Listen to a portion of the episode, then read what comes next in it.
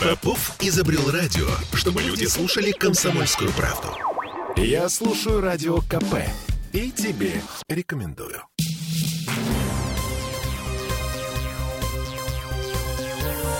Темы дня. Петербург станет чуть менее резиновым. Есть предположение, что строительство жилья в нашем городе притормозит в связи с тем, что государство отказывается от программы льготной ипотеки. Федеральный Минфин сегодня объявил, что с 1 января 2023 года государство перестанет субсидировать ипотечную ставку, потому что меры поддержки строительной отрасли, введенные во время пандемии полтора года назад, себя исчерпали. Всем спасибо. Свободны. На самом деле эксперты, с которыми мы сегодня разговаривали, считают, что в нынешней ситуации государству деньги нужны на другое. Ну и вы понимаете, на что. А теперь вопрос. Что будет с рынком жилья в Петербурге в связи с отменой льготной ипотеки? Президент коллегии риэлторов Елена Ковалева-Половская считает, что цены на новостройки могут пойти вниз. Невероятно, да? Ну, первые звоночки пошли, застройщики начали снижать цены, да, в Москве, например, там один из застройщиков снизил вообще на 30%. Э, за ним последовали другие, ну, менее значимые скидки, но, по крайней мере, стали предлагать. Насколько у застройщика есть запас снижаться, мы с вами не знаем. У каждого, видимо, своя себестоимость строительства того или иного объекта. Но где-то, где они смогут снизить, чтобы получить оборотные средства, ну, будут снижать. А по Петербургу мы каких-то активных снижений прям пока еще не видим. Обычно от Москвы до Петербурга оно доходит там полтора месяца, вот так вот, месяц-полтора. Но здесь нужно напомнить, что льготная ипотека полтора года назад вызвала взрывной рост цен на новостройки, а государство сказало людям, «Э, люди, ну, вот вам, и люди бросились покупать. Угу. А этот рост в разы опережал рост стоимости стройматериалов, так что некоторый запас прочности, такая вилка между себестоимостью жилья и ценником для покупателей у застройщиков, как мы предполагаем, есть. Но насколько может прогнуться рынок, насколько глубоко, никто пока предположить не может. Эксперт рынка недвижимости Дмитрий Синочкин считает, что банкротств застройщиков и новых обманутых дольщиков в связи с такими телодвижениями не будет. Строительные компании подстрахованы эскроу счетами, то есть деньги на то, чтобы завершить объекты, у них есть. Вопрос скорее в том, как поведут себя банки, потому что эскроу счета будут наполняться медленнее, ну, спрос снизится, и, соответственно, раньше можно было продать комплекс там за три года, теперь это понадобится пять лет, допустим, да. И это новое состояние рынка, в котором мы, в общем-то, еще не бывали какой-то фатализм слышен в голосе mm-hmm. господина mm-hmm. Синочкина. По его словам, спрос на новостройки в Петербурге упадет на 40%. 40.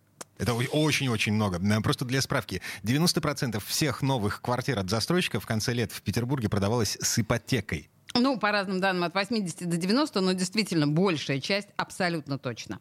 И еще один специалист по недвижимости, Дарья Комарова, вот так объясняет, почему будет падать спрос на жилье в связи с отменой льготной ипотеки ну, для обычных людей это не будет возможности да, купить жилье с комфортными платежами, потому что сейчас как раз за счет этой льготной ипотеки люди покупают квартиры дороже даже, чем на вторичном рынке, только ради этого платежа. Например, на вторичном рынке можно найти квартиру двухкомнатную за 8,5 миллионов, а люди покупают однокомнатную от застройщика, но с льготной ставкой, например, там, да, вот эти вот 0,01, 0,3, вот, и они покупают эту однушку, которую еще будет год ждать, и, и получается, что только за счет платежа, потому что если они берут за восемь с половиной на вторичке, то у них платеж, например, там 50 тысяч рублей, а mm-hmm. за однушку, хотя она будет уже не восемь с половиной миллионов стоить, а 10, у них платеж будет там 38 тысяч рублей. Ну и что в итоге? Люди снова будут копить, снова будут пытаться продать что-нибудь ненужное, будут чаще арендовать жилье, а, ну просто потому что будет очень сложно купить что-то с нуля.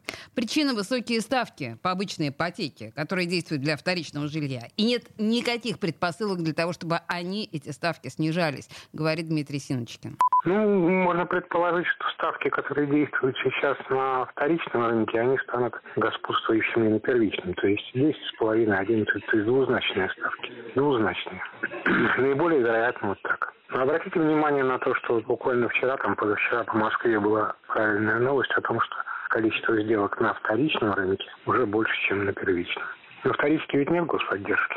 А вот народ, тем не менее, покупает. Ну, потому что новостройка – это не уверенность, новостройка – это сценарий на будущее, А тут ты чего-то купил, а оно у тебя как бы есть. Вот с новостройкой вы не можете планировать ни срок завершения толком, да, ни собственный доход толком. Ну, слишком много неопределенности. Ну, в общем, по словам господина Синочкина, на спрос на жилье влияет не только условия продажи, вот эта пониженная ставка, да, но и отсутствие сценария дальнейшей жизни. На строящуюся квартиру нужно закладывать 25 э, лет своей жизни. Э, сейчас это очень трудно сделать. Ну и снова послушаем Дарью Комарову. Она считает, что застройщиков, застройщики все-таки будут бороться за покупателя, причем за счет покупателя будут бороться. Скорее всего, я думаю, что будут э, какие-то программы субсидирования у застройщика, то есть они останутся, но любая программа субсидирования – это удорожание самой квартиры. Застройщики платят банку, да, определенный процент, например, там снижают процентную ставку на 5%, но самому покупателю завышают стоимость квартиры на 10, на 20, на 25 процентов. То есть все равно получается нагрузка у нас идет на нашего покупателя. Но за счет того, что идут льготные платежи, он может потянуть этот платеж. И вот сейчас эта разница, опять же, в зависимости от суммы ипотеки. Если сумма ипотеки полтора-два миллиона, это небольшая разница даже при повышении процентов там, на 2 на 3. А если мы говорим про ипотеку в 5, 10 или там больше миллионов, то, конечно, это уже существенная разница. Но вот э, в текущей реальности, если мы говорим про квартиры, да, стоимость там однокомнатная 7 миллионов, угу. то на первичке, да, это будет до 30 тысяч платеж, там при первоначальном взносе хотя бы 10-15 процентов. Вот.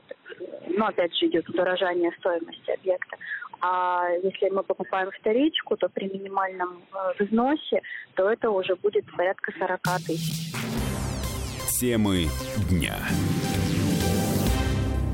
Я слушаю «Комсомольскую правду», потому что «Радио КП» — это корреспонденты в 400 городах России. От Южно-Сахалинска до Калининграда. Я слушаю «Радио КП» и тебе рекомендую.